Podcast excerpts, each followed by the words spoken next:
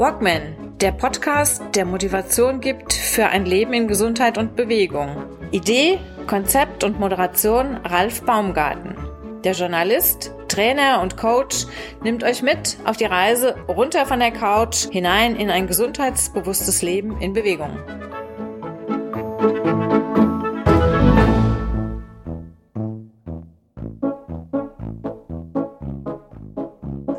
Mit Max Hill auf dem Jakobsweg vor dem Start. Der IT-Selfmade-Unternehmer Maximilian Hill aus Nordhessen ist zu Gast in Episode 124 des Walkman Podcasts. Zufälle gibt es nicht. Während die Produktion dieser Podcast-Episode praktisch in den letzten Zügen lag, erreichte mich am frühen Sonntagmorgen eine Nachricht von Max Hill. Er befand sich zu diesem Zeitpunkt bereits zwei Wochen auf dem Camino Francais, der mit fast 800 Kilometern Länge umfangreichsten Etappe des Jakobswegs. Auf dieser Strecke wird Hill von der französischen Grenze bis nach Santiago de Compostela wandern. Es gehe ihm gut, er habe viele spannende Gespräche gehabt, wundervolle Menschen kennengelernt und er war vor Begeisterung kaum noch zu bremsen, teilte er mir mit. Und ich konnte hören, dass er diese Aussagen traf, während er strammen Fußes unterwegs war zu seinem nächsten Etappenziel. In dieser nun folgenden ersten Episode der wahrscheinlich auf drei Folgen angelegten Podcast-Reportage über Max Hills ganz persönlichen Camino dreht sich alles um die Vorbereitung für sein auf circa sechs Wochen angelegtes Projekt. Was geht dem IT-Selfmade-Unternehmer aus Nordhessen durch den Kopf? Was erwartet er? Wie bereitet er sich vor? Und warum verabschiedet er sich im Vorfeld von seinen Lieben? Ihr werdet es gleich erfahren. In Episode 2, in wahrscheinlich zwei bis drei Wochen, werde ich Hill direkt auf der Strecke sprechen wenn das große Ziel Santiago de Compostela ein ganzes Stück näher gekommen ist. Das Abschlussgespräch wird dann Mitte, Ende Oktober bei einem persönlichen Treffen mit ihm in der Region von Fulda sein. Ich muss zugeben, ich fiebere stark mit. Mein Jakobsweg wurde arbeitsbedingt gerade von Mitte September 2022 auf Anfang oder Mitte 2023 verschoben. Max Hill und ich, wir lernten uns vor einigen Wochen zufällig bei der Vorbereitung für das jeweilige Projekt bei einem Outdoor-Ausrüster in Fulda kennen. Also, reinhören, ansehen, mitfiebern bei dieser 124. Episode des Walkman Podcasts. Und los geht's. Ich fange mal ganz harmlos an. Max, wie geht's dir? Du bist jetzt fünf, sechs Tage vor dem Start. Wie geht's dir heute? Mir geht's sehr gut, tatsächlich. Noch entspannt, gut vorbereitet, hoffe ich zumindest. Max Hill, Maximilian Hill ist heute mein Gast im Walkman Podcast. Im ersten Teil dieser Folge, die aus wahrscheinlich drei Episoden, äh, drei Teilen bestehen wird. Der Stand der Dinge vor deinem Start zum Jakobsweg, der jetzt in wenigen Tagen erfolgen wird, zum Ende dieser Woche. Wir sprechen jetzt Ende August, 23. August. Und du startest am? Am 28. am Sonntag. Am Sonntag. Dann geht's in den Flieger oder in den Zug oder was hast du dir vorgenommen? Ich fliege äh, nach Bilbao, mhm. werde dann dort eine Nacht in so einem abgespaceden kleinen Hostel verbringen, werde dann am nächsten Morgen, weil Sonntagsreisen ist äh, für die Strecke, die ich dann vorhab, nach Saint-Jean Pied de Port ähm, mit neun Stunden angegeben und wenn ich am Montag fahre mit fünf Stunden etwas vertretbarer. Und da werde ich dann am Dienstag tatsächlich in den eigentlichen Einstieg äh, gehen. Also Dienstagmorgen dann geht's wirklich los vor Ort.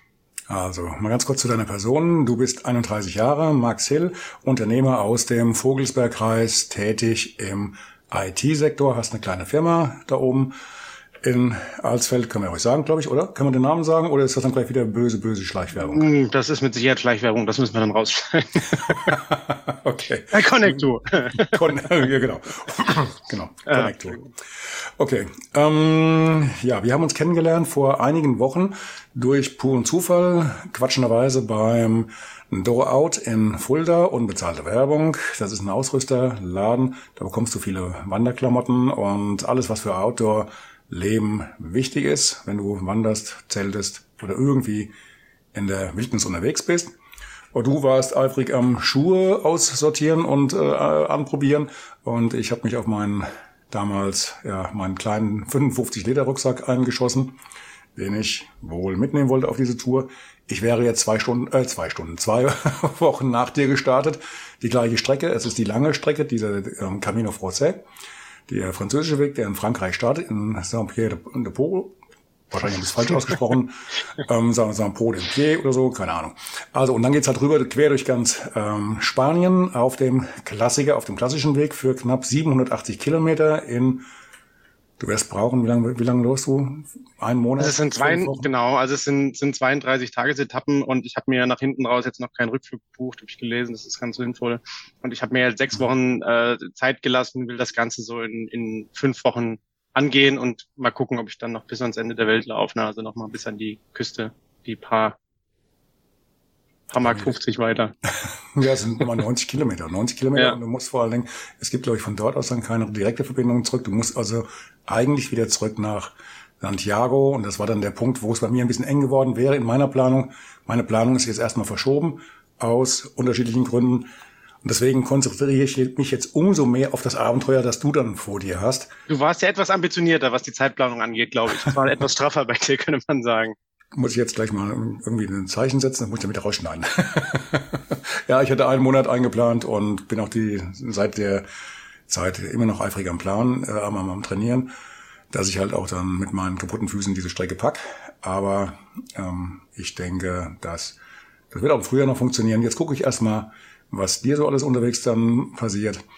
Also, du hast die Strecke vor dir, 87 Kilometer, ähm, Ende erstmal offen. Das ist natürlich, das, das nimmt natürlich schon mal wahnsinnig viel Druck raus. Warum hast du denn nicht mit einer kleinen Strecke angefangen? Gibt ja auch so viele äh, andere Wege, die ähm, auf äh, diese Santiago dann, dann zugehen aus dem Süden, aus dem Norden und äh, weißt du Teufel wo alles. Und du suchst ja auch gerade dann die, die längste Strecke aus. Wie hat mir damals der, der Verkäufer im dort gesagt gehabt, wie bitte, Sie wollen auf die Autobahn, weil es halt momentan wohl sehr überlaufen ist, weil momentan wohl relativ viele Menschen auf die Idee kommen, ähm, den Camino zu gehen. Was war für dich der ausschlaggebende Punkt? Äh, komm jetzt aber bitte nicht mit Harpe Kerkeling, oder? Tatsächlich habe ich das Buch nicht gelesen und ich habe auch den, ich glaube, es gibt eine Verfilmung, habe ich mir auch nicht angeschaut. Ähm, habe davon gehört, dass er das gemacht hat, glaube ich, Anfang der 2000er. Ähm, das war aber tatsächlich nicht ausschlaggebend. Ähm, wenn ich ehrlich sein soll, hat mich ähm, eine sehr gute Freundin von mir inspiriert, die nach ihrem Masterabschluss vor einigen Jahren diese Strecke gelaufen ist und äh, als sie mir das dann erzählt hat, habe ich gedacht, das kann kein Mensch schaffen. Also ich weiß nicht, du verarscht mich hier. Also das, das kann nicht wahr sein, dass du irgendwie vier Wochen ab der Zivilisation unterwegs bist und irgendwie komplett offline und äh, auch körperlich. Ne? Also das war für mich nicht denkbar.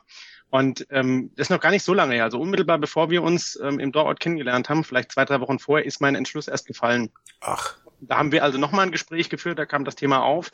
Und dann war das wirklich spitz, dass ich gesagt habe, okay, und jetzt habe ich mich committed darauf, ich ziehe das Ding durch. Und dann gibt's bei mir auch kein, keine halben Sachen. Also deswegen, du hast gefragt, warum ich mache ich nicht irgendwie einen, einen ähm, äh, Portugues oder warum mache ich nicht einen Primitivo oder sowas, der deutlich kürzer ist. Da gibt's keine halben Sachen. Also ähm, erstens ist sie diese Route auch gelaufen. Das heißt, die konnte mir etwas berichten. Ich sag mal, der Ausbau an der Strecke ist, glaube ich, auch relativ gut, weil es eben die bekannteste oder beliebteste Route ist. Ist, ist dort, glaube ich, die Infrastruktur rund um die Strecke ganz gut. Aber für mich der Effekt oder der eigentliche Grund, warum ich auf die Reise gehe, macht erst Sinn mit der Länge. Also wenn ich jetzt zwei Wochen nur unterwegs wäre oder seien wir nicht böse, zwei, 200 Kilometer, dann wäre der Effekt, glaube ich, nicht so groß, als wenn ich jetzt irgendwie auf die, die, die knappen 800 Kilometer da gehe. Das muss ich einfach so sagen. Ja, ich glaube, du brauchst aber erst so ein bisschen die, deine Zeit, um dann äh, ich will jetzt nicht sagen in diesen Flow. Ich meine, ich war jetzt noch nicht unten, ich habe viele andere Sachen gemacht, sportlich und ausdauermäßig, aber das kann man, glaube ich, alles damit nicht so ganz vergleichen. Ich habe so meine Erfahrung gemacht im vergangenen Jahr, als ich mein Projekt durchgezogen habe, bin in den Jakobsweg in Sandalen und barfuß bei mir auf dem Laufband auf der Terrasse gelaufen. Aber ähm, weil ich einfach mal so ein bisschen das, das Feeling rauskriegen wollte. Aber da kam tatsächlich auch so nach, nachdem sich auch die Füße so nach zwei, drei Wochen dran gewöhnt hatten und die, die Blasen so ein bisschen weniger wurden, kam auch dann so ein, so ein Effekt, der hat sich eingestellt, dass ich wirklich aufs Laufband gegangen bin. Das waren jeden Tag immer so locker schon mal drei Stunden, jeden Tag. Und bei mir auf dem Laufband waren es auf der Terrasse auch so lag teilweise über 40 Grad. Also es war definitiv schon, war definitiv kein, kein Zuckerschlecken. Aber dann kam ab einem gewissen Punkt, kam auch so eine gewisse Meditationsstimmung rein. Du bist da draufgegangen, bist losgelaufen und ähm, du warst da irgendwie dann schon so ein bisschen bei dir, weißt du? Ja. Und ich kann man nicht vergleichen mit dem, mit dem richtigen Lauf, kommt vielleicht so ein bisschen ran, andere Ebene, aber ähm, ich kann mir das schon sehr, sehr gut vorstellen, was da passiert. Und das hat, ich kann, ich kann das nachvollziehen, dass du sagst, zwei Wochen kommt für mich nicht in die Tüte, das, ähm, da kann ich auch zu Hause bleiben oder hier im, rund um Fulda oder so, meine, die Füße vertreten. Aber darum, darum geht's ja nicht. Was war denn, was war denn so der ausschlaggebende Punkt? Jetzt nicht nur das, das Projekt. Hast du dir irgendwie gesagt, ich muss jetzt mal für mich auch mal so ein bisschen eine Reißleine ziehen? Oder äh, gab es da irgendwelche anderen Gründe, dass du gesagt hast, egal, das klingt so durchgeknallt, so, so, so nicht durchgeknallt, so ähm, heftig, so eine, so eine große Aufgabe, der muss ich mir jetzt einfach stellen, weil. Doch nicht einfach, weil die Aufgabe so groß ist. Nee, also sicherlich nicht. Am Ende ist das ein Punkt, das hat auch durchzuziehen, dass die Aufgabe so groß ist oder dass die Challenge da ist. Das sicherlich treibt dann an. Also ne, ich will ja nicht nach zwei Wochen wieder heimkehren, eben weil die Füße wehtun. Ich könnte mir vorstellen, dass das dann am Ende auch so ist wie beim, beim Laufen. Irgendwann hast du so einen Läufer hoch. Das ist vielleicht das Phänomen, was du beschrieben hast nach zwei Wochen, dass dann wirklich dein Körper einfach da so drin ist und dann, dann funktionierst du einfach. Ähm, für mich war ausschlaggebend, ähm, muss ich ein bisschen ausholen. Ich habe relativ früh beruflich ähm, angefangen zu gründen oder ich habe gegründet mit, mit 17 das erste Mal und ähm, bin also schon relativ lange in der Verantwortung, ne? also mir selbst gegenüber, anderen gegenüber, als dann die ersten Arbeitnehmer dazu kamen und so weiter und so fort. Und ich sag mal, das macht ja was. Ne? Also wenn du so früh in dem Berufsleben bist und dann performst du ja, das ist jetzt nicht so, dass ich mich auf die faule Haut lege oder die Arbeit scheue, sondern ähm, das kennst du ja sicherlich auch von dir. Also du arbeitest ja deutlich weniger als 40 Stunden die Woche, einfach weil keine Arbeit da ist, nicht. Ne? Also es ist ja eher umgekehrt. Ne? Du ja, wann, wann, wann kannst du mal aufhören zu arbeiten, weil es halt einfach der Vorderlinist da ist oder es einfach Spaß macht. Ja, die 40 Stunden habe ich, die 40 Stunden habe ich auch, aber dann kommt immer noch Donnerstag, Freitag, Samstag, Sonntag. ich wollte gerade sagen, die 40 Stunden hast du schon am ersten Tag geschafft. Ich weiß ja, nicht. nicht nee, und ähm, ich sag mal, natürlich, natürlich ist das ein, ein Punkt, diese, diese, äh, sich da rausnehmen aus der Arbeitswelt. Da muss ich sagen, da habe ich auch einen guten Rückhalt in der Firma und ähm, das habe ich gut organisiert bekommen. Das ist ein Thema. Für mich war aber tatsächlich der viel größere Verzicht, kann ich neben der körperlichen Anstrengung so lange auf diese diese digitale Droge, ne? also mein Handy, mein, mein Arbeitsgerät, meine, diesen Input, kann ich darauf verzichten? Und dann gibt's noch tatsächlich persönliche Themen, die mich auch ähm, oder die ich auch mitnehme, ähm, gewisse Fragestellungen beantworten, gewisse Entscheidungen, die ich vielleicht schon seit einer langen Zeit einfach so in meinem Leben hinplätschern lasse. Und die nehme ich natürlich auch mit und das lässt du ja nicht zu Hause. ist ja nicht so, dass du sagst, ich packe jetzt irgendwie ähm, Utensilien ein und deine ganzen Themen bleiben zu Hause, die lässt du zu Hause, weil das zu viel Gewicht ist. Ähm, ich weiß nicht, ob du diese diesen Bereich kennst, wo du tatsächlich einen Stein aus deiner Heimat physisch mitnimmst und dann legst du den dort ab und in dem Moment sind quasi alle deine, ob es Sünden sind oder ob es Sorgen sind, also du legst quasi deine Last ab. Ich weiß jetzt nicht, ob ich tatsächlich so einen Ziegelstein mitnehme oder ob ich mich an einem kleinen Kiesel erfreue. Also das muss ich noch gucken, aber mhm. ähm, rein von der Sache her kann man das schon sagen. Also es geht jetzt nicht wirklich nur um das Laufen an sich, sondern ich sehe das einfach als ähm, auf der einen Seite ähm, ein Digital Detox, das ist ein Thema, das ist wahrscheinlich am, am Ende nach der körperlichen Sache die größte Herausforderung, wirklich durchzuziehen, nicht aufs Handy zu gucken. Das wird ausgeschaltet sein, im Rucksack sein, maximal vielleicht mal Musik, weil ich muss sagen, ich bin sehr, ähm, wie sagt man, passiv musikalisch. Also ich höre sehr gerne Musik und das ist auch wichtig für mich in meinem Alltag. Aber ähm, ich glaube, das größere Thema sind wirklich ähm, einfach ähm, Gedanken und, und Entscheidungen, die ich mitnehmen möchte und möchte mir dort drauf besinnen und die dann irgendwann treffen. Bewusst. Gleich sind wir wieder zurück in der aktuellen Episode. Doch vorab in Kürze. Wenn du den Podcast aktiv unterstützen willst, dann kannst du das ganz einfach tun. Wie das geht? Ganz simpel über Liken und Abonnieren hier auf dem Audio-Podcast-Player deiner Wahl wie Apple, Spotify, Deezer und Co. oder als Video auf YouTube. Dir hat diese Folge gefallen? Dann teile sie in deinem Freundes- und Bekanntenkreis. Was auch wichtig ist, ist ein Unterstützer-Abonnement auf Steady. Wie das funktioniert, erfährst du direkt über die Homepage www.walkman.de mit AE natürlich. Dort findest du einen direkten Link zur Steady-Seite. Mit deiner finanziellen Unterstützung in Höhe einer Tasse Kaffee pro Monat trägst du aktiv dazu bei, dass die Kosten für Hard- und Software sowie die laufenden Gebühren für Hosting und Zoom getragen werden. Dafür danke im Voraus. Das war's jetzt aber auch schon und weiter geht es mit der aktuellen Episode. Aber ähm, ich glaube, das größere Thema sind wirklich ähm, einfach ähm, Gedanken und, und Entscheidungen, die ich mitnehmen möchte und möchte mir dort drauf besinnen und die dann irgendwann treffen. Bewusst. Das mit dem digitalen Detox, diesem, diesem Entwöhnen, Entgiften, das ist ja, also für mich wäre es wär's schon ein Riesenproblem, für dich wahrscheinlich genauso oder noch mehr. Du arbeitest, in, wie gesagt, in einer eigenen, der eigenen Firma, in einer IT-Firma, ähm, bist den ganzen Tag eigentlich nur eingespannt von allem, was irgendwie digital funktioniert. Äh, du, du, du machst was genau? Du machst äh, Sicherheitslösungen oder? Wir sind, ich will nicht zu genau darauf eingehen, aber wir sind, sagen wir mal, im, im Cloud-Bereich tätig. Also wir kümmern uns um Infrastrukturen und dann kannst du dir natürlich vorstellen, dass das eine sehr verantwortungsvolle Position ist. Also wenn du wirklich dich um IT-Infrastrukturen vom Kunden kümmerst, die du teilweise sogar auslagerst, dann hast du ja als, ich sag mal, Generalunternehmer, um das mal so aus, auszudrücken oder bildlich darzustellen, auch die Verantwortung dafür. Ja, und ähm, dann nachts ruhig schlafen zu können, da musst du dir schon sicher sein, dass du alles richtig gemacht hast oder dass du irgendwie vielleicht dem Angreifer einen Schritt voraus bist.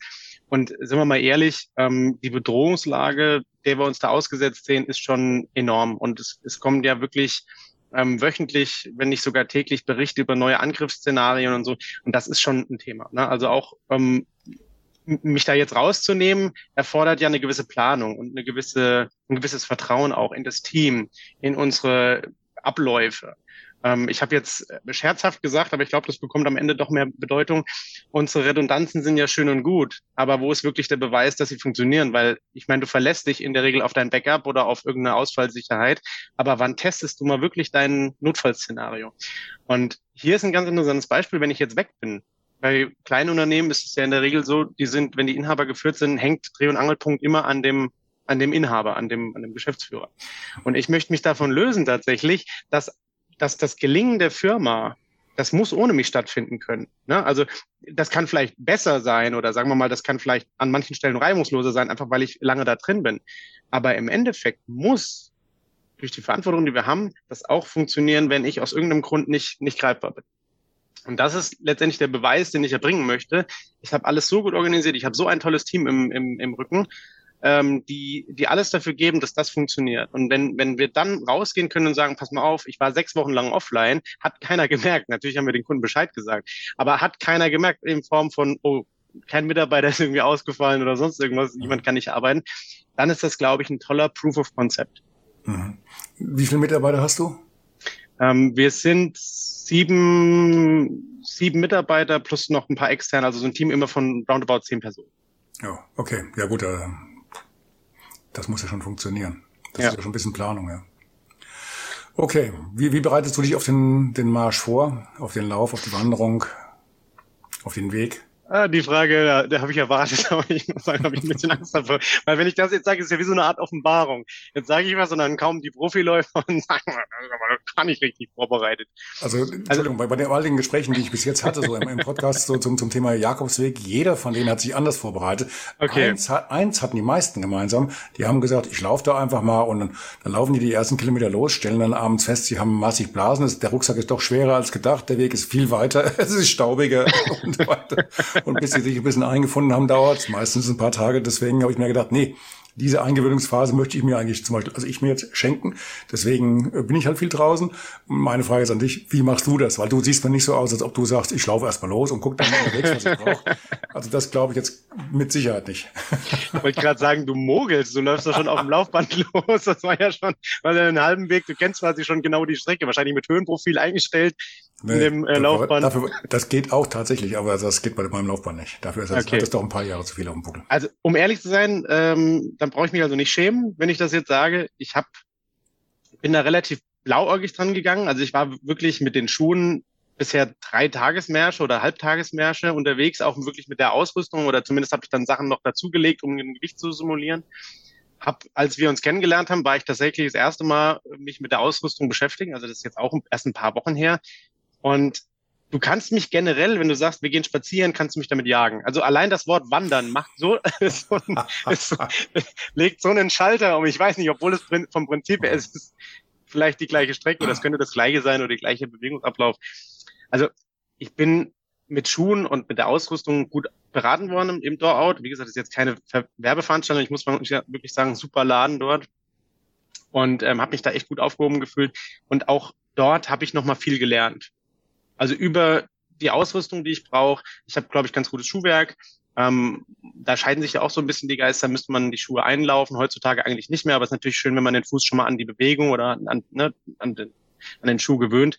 Und wie gesagt, drei Tagestouren bin ich gelaufen. Ansonsten habe ich mich wirklich darauf fokussiert, dass meine Ausrüstung, die, glaube ich, im, in Summe ganz gut ist, also sie ist relativ leicht und sie ist handlich, dass ich damit gut rauskomme und ähm, nicht dann irgendwie nach den ersten drei Tagen feststelle, ich muss die Hälfte aussortieren. Also da habe ich mich, zumindest was das angeht, sehr gut ähm, im, im Vorfeld, glaube ich, glaube ich, äh, wenn wir dann im zweiten Teil vielleicht feststellen, ob sich das beweidet, ähm, ganz gut vorbereitet. Meine größte Sorge ist jetzt im Vorfeld, wie überlebe ich die Nächte? Mit, mit 200 Leuten schnarchenderweise irgendwo. Wie, hast du damit ein Problem oder wie gehst du das an? So also was, Stöpsel dabei oder ja, Kopfhörer? Also tatsächlich, was, was, ähm, was das Schlafen angeht, mache ich mir auch Sorgen. Also tatsächlich ähm, ist das eine meiner größten Sorgen, weil ich da wirklich so eine Sissy bin. Also ich brauche ein Kopfkissen und ich brauche irgendwie vernünft, äh, vernünftig belüftetes Schlafzimmer und am besten ist es relativ still. Es muss nicht komplett dunkel sein, aber es sollte auf jeden Fall still sein. Und wenn dann die Waschmaschine oder Trockner oder irgendwas ist an, das, das nervt schon.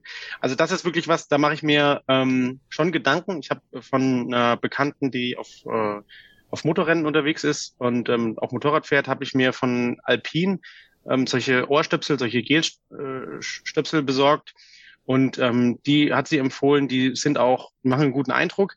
Ähm, du hast natürlich eine andere Geräuschkulisse. Ne? Du hörst dann dein eigene, also du hörst dann irgend, irgendwas von dir selbst. Ich weiß nicht, ob du deinen Herzschlag hörst oder sowas, aber das ist eine andere Geräusch, Geräuschkulisse. Und Bettwanzen waren ja auch so ein Thema. Man hört davon oder man liest davon. Ich weiß nicht, inwiefern das stimmt. Also gibt's diese Herbergen mit 200 Leuten? Es, oder es, gibt, es, gibt, es, nee, es gibt wohl wirklich noch diese, diese Herbergen, in denen du diese riesigen so ähm, Säle hast. In, wie gesagt, ich kenne es nur vom Hörensagen, habe da also ein paar Bilder davon gesehen. Vielleicht sind die auch noch aus den 40ern, ich kann es ja nicht sagen. Aber ähm, ich habe ich hab mal äh, während der Schulzeit im Schüleraustausch in Frankreich im Internat gelebt. Und da war tatsächlich auch, da habe ich damals einen Saal gehabt im Internat mit 200 äh, Jungs. Und also das Konzert nachts, das war kräftig. Das glaube ich dir. Also das ist mein persönlicher Horror. Ja, also das wäre auf jeden Fall mein persönlicher Horror, muss ich ganz ehrlich sagen. Also also ich plane das für mich auch so ein bisschen ein, zwei Alternativen. Wenn ich das nicht irgendwie im Kleinen-Kleinen geregelt kriege, dass ich nachts, für mich auch sehr, sehr, sehr wichtig, dass ich wenigstens ein paar Stunden in Ruhe schlafen kann.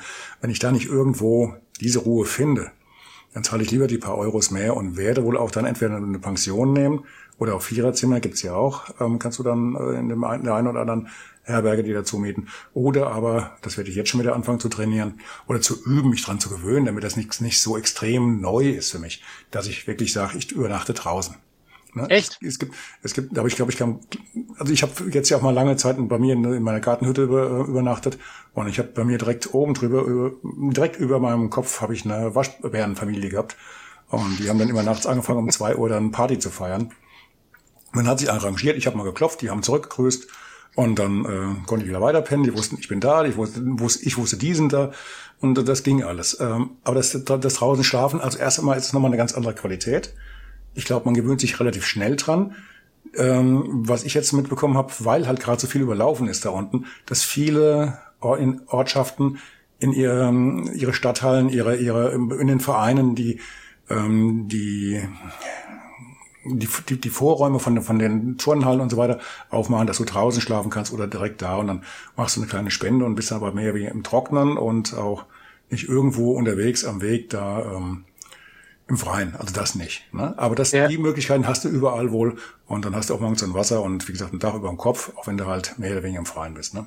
Der Vorteil vom Freien, das habe ich gemerkt, ich habe mal tatsächlich in meinem Garten äh, gezeltet und ähm, der Vorteil ist ja, Du hast gerade die Sprachqualität, äh, die, die Schlafqualität angesprochen. Es ist natürlich enorm, weil du ja komplett mit Frischluft versorgt bist. Also du, du schläfst deutlich besser, also jetzt mal gemessen an dem vielleicht bis zum Einschlafen oder sowas, aber die, die Erholsamkeit ähm, ist deutlich besser, weil du einfach ähm, wirklich besser atmen kannst. Also das habe ich schon festgestellt, ja. Okay. Max, gibt's noch ein paar letzte Worte, die du noch sagen möchtest, bevor du auf die große Reise gehst? Wir unterhalten uns das nächste Mal nach Möglichkeit von irgendwo, vielleicht so nach der Hälfte plus minus, irgendwo von der Strecke, bevor du dein Ziel erreichst. Und danach entweder in Santiago oder aber mit vielleicht zwei, drei Tagen Luft holen wieder ähm, hier in heimischen hessischen Landen. Ich freue mich. Buen Camino. Wir sehen uns. Ich wünsche erstmal alles Gute und bis dann. Ciao, ciao. Danke. Ciao.